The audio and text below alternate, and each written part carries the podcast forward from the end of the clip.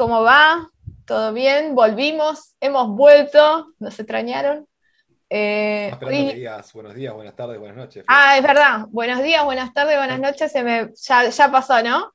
Te escucho medio bajito, Albo. Vamos, vamos. ¿Puede ser?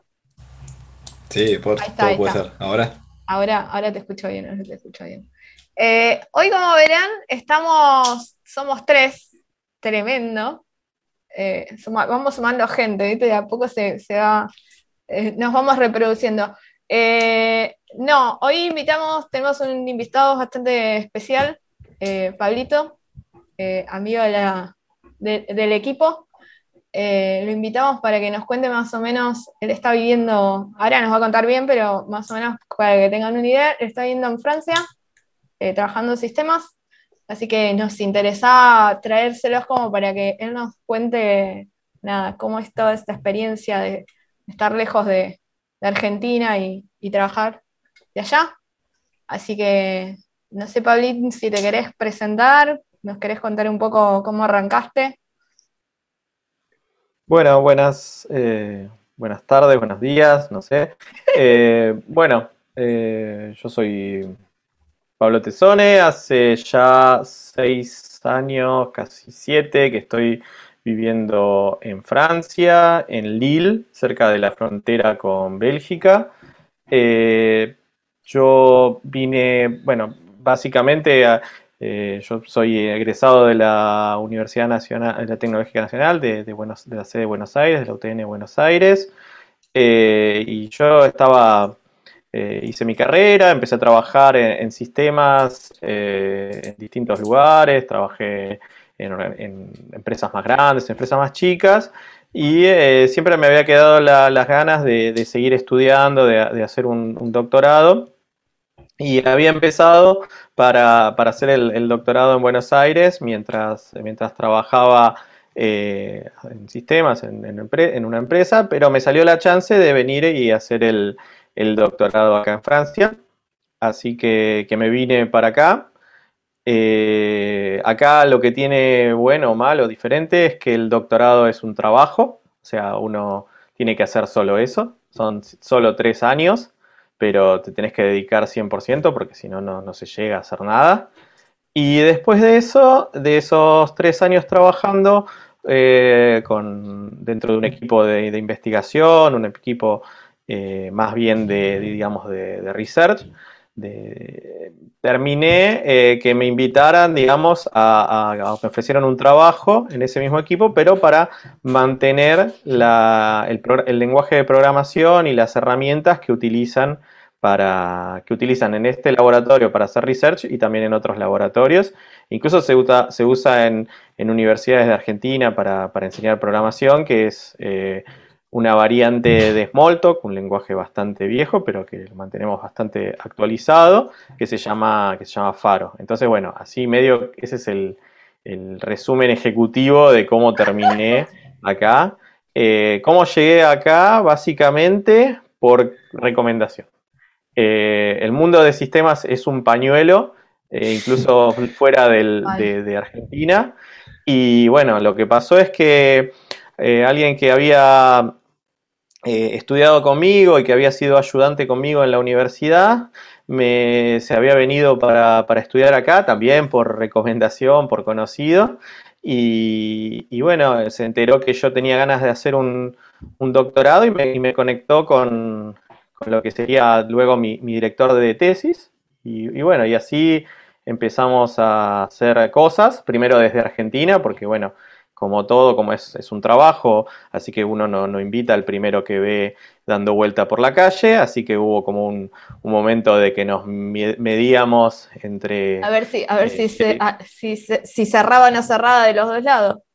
Claro, porque para mí era también una, apuesta y, bueno, eh, en un momento fue medio, es, eso, es una apuesta, es eh, cerrar todo allá y venir para acá con lo que tiene. Lo bueno es que yo llegué a un lugar, como venía con gente conocida, digamos, llegué a un lugar que no estaba 100% solo, pero bueno, igual uno se siente, se siente solo. Yo ya, incluso ya hasta conocía a la gente antes. ¿Te costó mucho tomar la decisión de decir, bueno, me voy, o sea, dejo, porque uno no, cuando, cuando emigra se deja familia, deja amigos, más allá de que vos tenés conocidos ahí, eh, no es lo mismo que estar cerca de la fría y, eso. ¿Te eh, costó tomar la decisión? O... La verdad que no. El, el, el costo, digamos, lo pagué después, cuando me cayó la ficha tipo a los dos, tres meses, cuando ya dejó de ser una vacación larga, eh, ahí te empezás a dar cuenta de lo que es. Al principio, eh, digamos, la decisión fue fácil de tomarla, pero los, resultados, digamos, los vas viviendo con el tiempo. Sobre todo cuando eh, lo que más cuesta es cuando le empiezan a, qué sé yo, a pasar cosas buenas y malas a tus amigos y familia. No sé, qué sé yo, un amigo tiene un hijo y, bueno, estás para conocerlo, no sé, o hasta están haciendo un asado y que se juntan todos los de la universidad y vos querés estar ahí y ahí te empieza a caer la ficha y te empiezas a dar cuenta que que, no era. Pero la decisión en sí, bastante irracional de mi parte, no, no me acuerdo que, haber, Es como que sos el único que estás en una pandemia ahí, ¿no? Más o menos viendo. claro, una cosa así. Vivís de, vivís de, pandemia, digamos, en, tu propio mundo. Eh, es duro en eso, porque a veces eh, estás, estás solo. Depende también qué le gusta a cada uno. Eh, igual eh, es una, acá es una ciudad bastante linda en el sentido de que es muy abierta porque es una ciudad universitaria, así que hay mucha gente de todos lados. Eh, yo nunca sentí ningún tipo de discriminación o, que, o sentirme eh, que, no tenía un lugar, pero uno no es, no es, estar en casa, digamos, pero uno se adapta, es fácil, digamos, mientras quieras. Y Tengo una pregunta, cuando dijiste que estabas ahí, que el, doctor, el doctorado es como un trabajo, es porque es pago también. O sea... Sí, yo estoy hablando de lo que es en informática, acá en Francia y en la mayoría de Europa, los doctorados en informática son pagos. Eh, o, se pagan con una, con un, eh, una beca del gobierno o con una, con una participación de alguna empresa.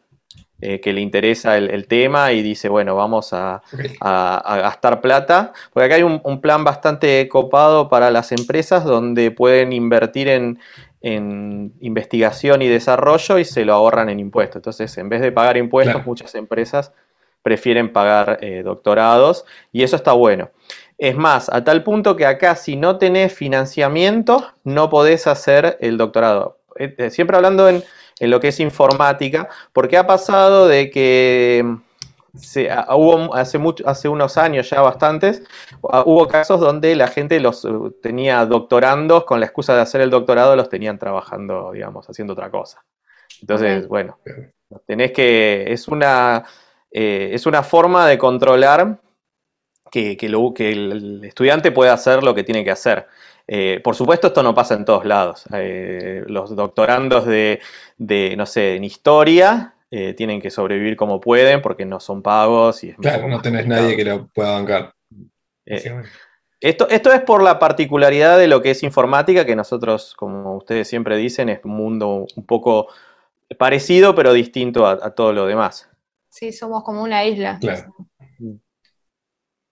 ¿Y, vos a nivel laboral le encontraste mucha diferencia en los ámbitos? O sea, ya que trabajaste en los dos lados, tanto en Argentina como allá, si encontraste a nivel, no sé, cultural o, a nivel del día a día mucha diferencia o son más o menos, o sea, lo mismo.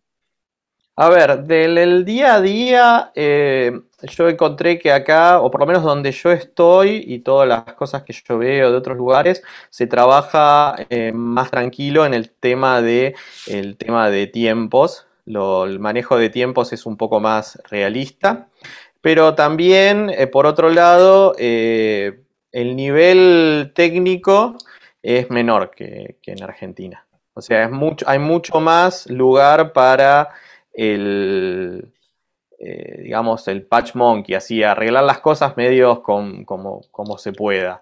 Eh, eh, la realidad es que en los últimos años ha, bajado mucho el nivel de la educación acá en, Europa, básicamente por los mismos problemas que en Argentina. Hay, hay en menor medida, hay un gran eh, impacto en la educación de, de políticas neoliberales y se va notando con el tiempo. Y eh, cosa que en la Argentina yo he visto que la educación se mantiene porque la gente quiere seguir aprendiendo y le pone mucha garra, y acá no tanto. Eh, hay otra mentalidad de cómo trabajar. La, gente se queda mucho con lo que aprende en la universidad solamente y bueno, y eh, sabemos que en informática eso mucho no sirve. Pero respecto al trabajo en sí, eh, es muy parecido, es, lo mismo, no, no, cambia. La forma de trabajo es la misma, las tecnologías que se usan es lo mismo, tenés eh, empresas que trabajan con, tecnologías de hace fácil 30 años y van a seguir así, como pasa en Argentina, y otras que trabajan con lo último de la de moda, pero no cambia mucho más. Lo que sí pasa es que el trabajo es mucho más local, hay, una, un tema por el tema, sobre todo del, idioma. A partir de hace no relativamente mucho, se empezó, digamos, a abrir mucho más el juego. Pero, por ejemplo, eso de que pasa en Argentina de, trabajar eh, para múltiples clientes en distintos lugares del mundo o en distintos idiomas, eso acá recién está como empezando. El trabajo era muy local, muy centrado en lo que era eh, la zona francoparlante y después eh, se fue abriendo. Ahora ya es mucho más global, no cambia tanto en realidad. Bien. O sea, ¿programás directamente en francés o...? No, no, no, no, no, Yo creo que nadie... No, no, no, nosotros trabajamos todo, todo en inglés. No, no, no, pará. No digo los, no digo las keywords del código, digo los nombres de las variables, nombres de funciones, eso. No, no he llegado a ver eso, no, no, no. No, pero no, o sea, alguno, al cada tanto aparece alguna así que vos ves que tiene eh, reminiscencias, como uno pondría un poco de Spanglish en, variables. totalmente, errores de ortografía también. sí, exacto. Sí, totalmente. Que quedan para siempre, esas son las cosas que después quedan. Sí, pero, no, no, no, yo lo que decía más bien de cómo se trabaja. Bien. Eh, esa apertura internacional que, hay mucho más en Argentina, acá eh, se está recién dando. Se está, está por supuesto, eh, se, está dando porque es, una, realidad mundial, digamos, de que hoy en día puedes trabajar desde cualquier lado para cualquier lado. Sí, creo que eso también eh, fue, fue una, cosa de la pandemia, ¿no? O sea, hay, hay muchos lugares en los que están eh, muy centrados en, bueno, tenés que venir a trabajar a la, empresa, te tenés que sentar acá hasta ocho horas, y con la pandemia mucha gente se dio cuenta de que no era necesario que el tipito estuviera ocho horas sentado ahí, sino que podías trabajar sentado en tu casa y rendías lo mismo, rendías más. Y creo que también eso benefició a que muchas dijeran, bueno, si el tipo puede trabajar de cualquier lado, ¿por qué no podemos eh, llamar gente de otros países, que es lo que la Argentina ya viene haciendo hace rato, eh, mm. para que hagan lo que yo quiero que hagan. Eh, sí, nosotros tenemos dos chicos que están trabajando desde Chile y eh, es como medio raro para el resto de los equipos. Nos miran con cara de, ¿y cómo hacen? ¿Y cómo cosas? Sí, trabajan igual que todos, miran los issues, cierran cosas, no sé, tenemos las mismas reuniones que tendríamos acá localmente. Pero, pero sí, eso está, está cambiando y está cambiando para bien en muchos ámbitos. Incluso yo trabajo a considerarse medio estatal y, y logramos que nos dieran eh, tres días de teletrabajo a elección durante la semana, eh, que eso hace dos años hubiese, hubiese, sido un chiste directamente, nadie lo hubiese pensado como real. Claro, sí, sí, sí, es verdad. Te, te, ríen en la cara, básicamente, ¿no? ¿Cómo vamos a trabajar? Eh, no, la frase era, te necesito acá. ¿Para qué? ¿Con qué necesidad?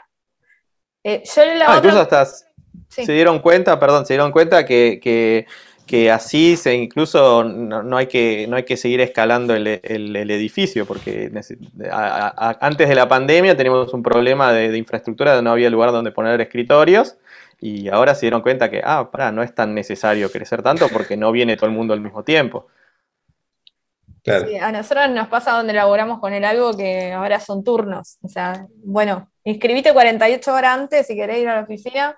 Eh, Entonces eh, está bueno eso de, bueno, voy si tengo ganas y si no. Yo lo que te iba a consultar, Paulín, es si, te costó mucho el idioma, porque nada, la mayoría medianamente eh, manejamos el inglés, pero el francés es como, no lo maneja todo el mundo y, es bastante diferente a lo que nosotros solemos hablar. Mm. Eh, si te costó. Bueno, lo que es, en lo que es informática está aceptado que se trabaja en inglés. Eh, yo hice, recién ahora, digamos, yo les dije más o menos seis años que estoy, recién harán año y medio, dos años que siento que puedo hablar en, francés y tener una discusión y, presentar un punto y, mantenerlo. Antes era, eh, puedo comprar, puedo ir a pedir algo a un restaurante y no voy a comer cualquier cosa y bueno, a poquito llegas. Entonces, está aceptado que el idioma, la lengua es eh, en inglés. Nos guste o no nos guste, la hablamos todos mal, la escribimos todos mal, pero nos tratamos de comunicar con eso. Y por ejemplo, en el equipo que yo estoy, hay, eh, somos eh, cuatro argentinos que llegamos así pasándonos la de boca en boca. Hay dos chicos bolivianos, hay una chica chilena, hay tres o cuatro franceses, hay alemanes, hay eh, libaneses, argelinos. ¿Estás jugando en un equipo de fútbol o estás jugando en.? Eh, sí, porque... la torre de Babel. Sí, y bueno, y el, común es hablar en, hablar en inglés. Después, respecto al sobrevivir del día a día, yo cuando llegué acá no sabía una palabra de francés. Ah, mira, eso, eso te íbamos a preguntar. Y, fui aprendiendo, eh, hoy en día puedo decir que sé, lo que no, sé escribir, me cuesta mucho escribir, es, muy difícil escribir eh, para mí, eh, pero hablar y leer y, escuchar lo, manejo porque es lo que uno hace día a día. Y la realidad es que, como decía, esto yo lo puedo solo decir de la ciudad donde vivo, que es como es una ciudad bastante metro, eh, así cosmopolita, donde hay mucha gente, de, porque al ser una universidad universitaria y estar en la frontera, hay mucha gente que, viene de distintos lugares, eh, yo nunca sentí la necesidad de, hablar francés. Eh, la gente te quiere, se quiere comunicar y cuando ve incluso que haces un esfuercito, se, desviven por, tratar de entenderte y, la verdad es, es, es muy fácil eh, entrar y pensar que, uno, que uno sale, sabe hablando, porque es como, para mí es como el ejemplo seguro, los que tuvieron la suerte de viajar a Brasil lo saben, que, que vos decís, ah, mira qué bien que hablo portugués. No, no, es tu poquito de portugués y todo el esfuerzo que hace todo el mundo para entenderte y bueno, y la buena voluntad y bueno, y con eso eh, se vive. Digamos. Tal cual. Le agregamos iño a todo y funciona, con el francés como... Claro, exacto.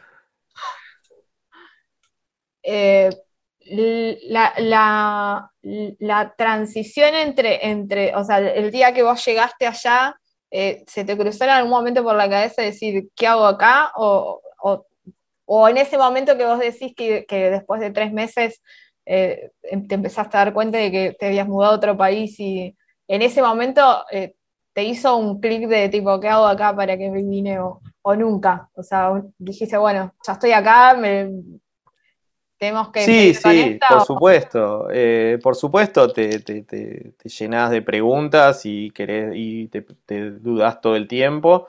Eh, no, yo no podría decir cómo es en un caso donde llegara y también tener otros problemas, porque por suerte yo llegué y tenía un buen trabajo, donde estaba cómodo y me sentía bien. Creo que si no hubiese tenido eso hubiese sido mucho más difícil. Pero sí, sí, te llega, no sé, los domingos a la tarde son complicados y no sé, eh, eh, había, eh, hubo momentos que cuando salía del trabajo no sabía qué hacer, digamos. entonces, porque, bueno, ¿y ahora qué hago? Y después vas encontrando actividades, vas encontrando cosas y vas armando una vida igual que, que todo. Es lo mismo que sacándolo del idioma es lo mismo que haberse mudarse a un lugar nuevo. Al principio es todo, todo descubrimiento y después empezás a ver que, es lo mismo que en todos lados, que tiene los mismos problemas, que, tiene cosas buenas, cosas malas, pero no sé, me imagino cuando Flor vos, vos eh, llegaste a Buenos Aires también, te, habrás tenido momentos de, que decís, ¿qué hago acá? No era un problema del idioma. No, no, ese era un problema de la lejanía, ¿qué hago acá? Yo, ahora me voy a Carlos Paz, estuve tres meses sin jugar a la pelota y vos decís, ir a jugar a la pelota en Argentina debe ser lo más fácil del mundo, pero no, me costó tres meses conseguir gente, ahora ya conseguí juego toda la semana, pero eh, y sí, es eso un poco, me imagino que sentías vos, eh, más allá de que todo lo demás, digo, y no le podía decir a mi familia que ya estaba toda acomodada, decirle, che, nos volvemos a, a, Buenos Aires porque claro. fútbol, porque me mataba. Eh, pero sí, me imagino que es un poco de eso. claro, no, no, conseguir nada con quién, con qué hacer. Ah, claro, pero aparte es, eso que vos decís, son las pequeñas cosas donde te das cuenta que, que, te falla, porque no es que te, no es que yo vine a un lugar que, qué sé yo, tenía todo para vivir, todo eso, igual que, tenía en Buenos Aires, pero bueno, después uno encuentra las pequeñas cosas que le, que le va fallando, no sé. Desde, yo me acuerdo que en un momento me, yo, yo, en Buenos Aires estaba todo el día escuchando la radio, todo el día, y cuando llegué acá era como que me faltaba algo, porque por más de que ni siquiera era un problema del idioma, ni siquiera era no podía escuchar la radio acá. Claro, no, no y bueno, después uno va encontrando, va encontrándole otras cosas para hacer y otros gustitos y bueno, eh, se, va, se va acomodando, pero no creo, no creo que sea distinto que, cualquier otra, cualquier otra mudanza. Sí se complicaría más si uno tiene que, eh, encima llega a un lugar que no, que no está bueno, que no tiene trabajo, o que no sé, o viven. Pero eso me imagino que en cualquier lado es una mala, es una mala experiencia. ¿Allá hay mucha comunidad de argentinos o, son poquitos? Acá en Lille es relativamente poquito. Por suerte hay una gran comunidad de latinoamericanos, hay una gran comunidad de chilenos, eh, una gran comunidad de ecuatorianos, colombianos y son extremadamente eh, receptivos, son buena onda, se hace muy buena, muy buen trato. Hay también una pequeña comunidad de argentinos, es lo, menor. Yo no, no, tengo tanta relación con ellos por, por, distintas razones, porque, no sé, por un tema incluso histórico, terminé, aprendí más a, estar eh, con, otro, con otros grupos, pero sí, hay, hay muchísima comunidad y hay muchísima gente que quiere que quiere aprender español. Una cosa que pasa con el francés es que le gusta mucho el español y, le pone muchas ganas para, aprender y aparte también hay un tema cultural que todo lo que es eh, Latinoamérica es muy...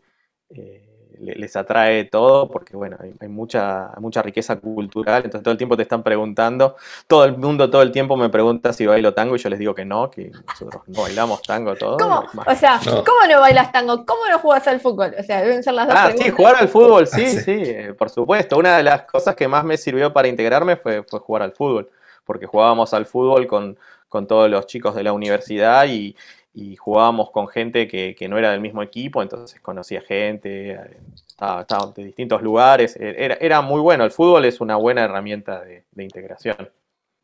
Tal cual, tal cual. Coincido, coincido plenamente. El, bueno, yo, tiene la teoría de que, de que para unir a la gente que jugar al fútbol.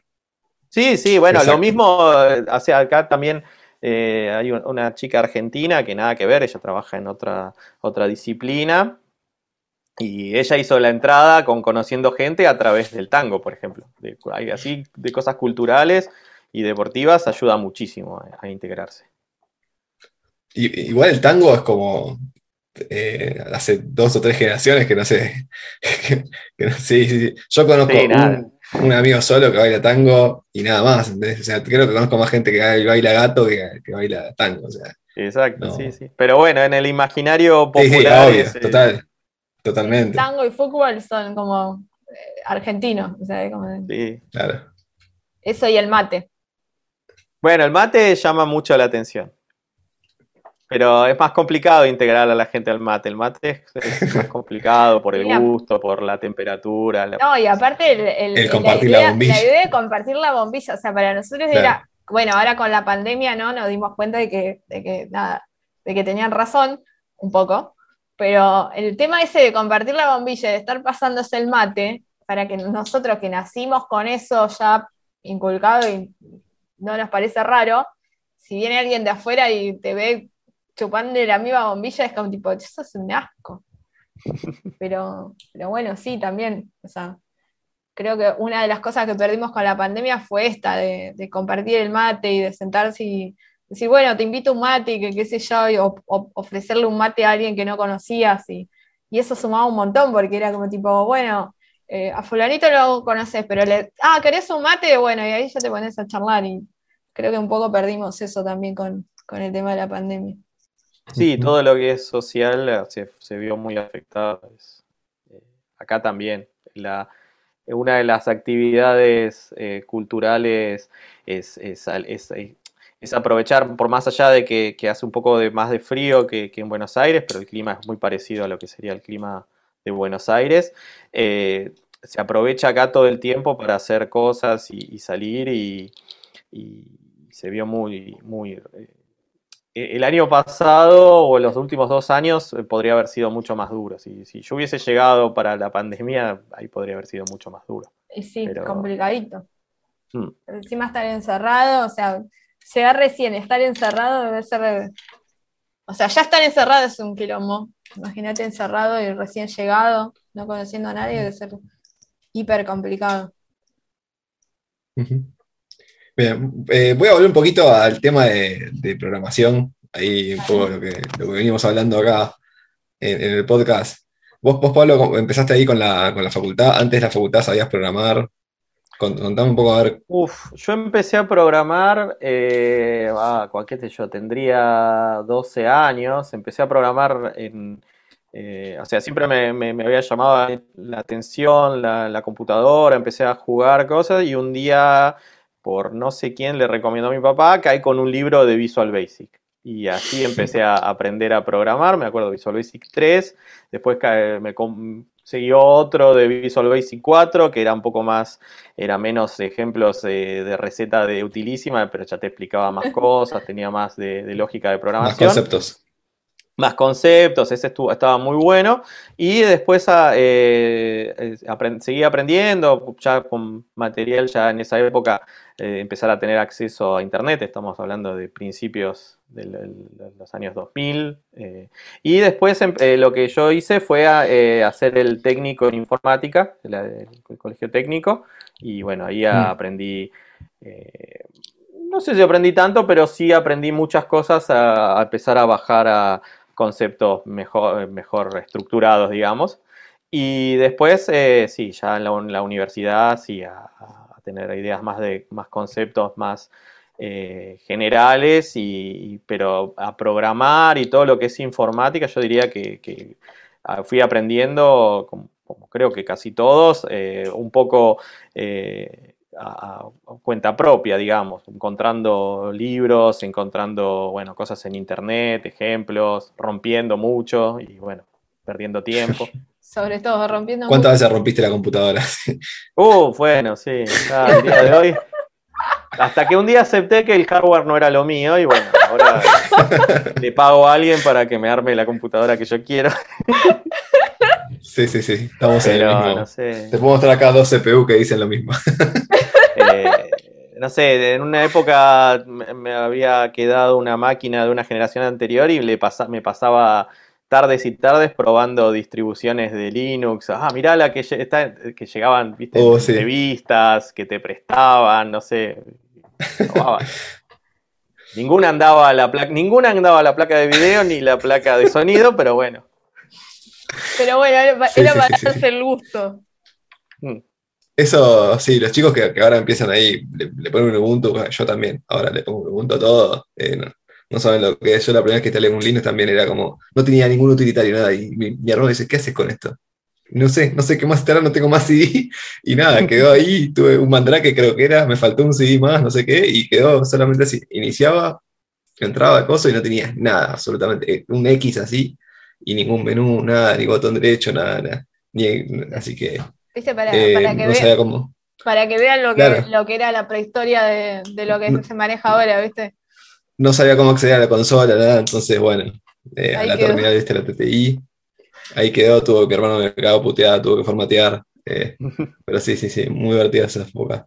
Y entonces, ¿cuántas horas, cuando, cuando eras chico, estabas ahí con, porque todos me preguntan, viste, si es fácil aprender a programar, y vos cuando eras chico estabas ahí con Visual Basic, ¿cuántas horas estuviste? ¿Te parecía fácil? Era, Y no sé, yo llegaba corriendo de- del, del colegio y me ponía a boludear, digamos. No, no sé cuántas horas le daba. Solo cortaba, qué sé yo, para ir a, cuando, para ir a andar en bici, para, para ir a jugar a la pelota. No, no, no, no me acuerdo realmente.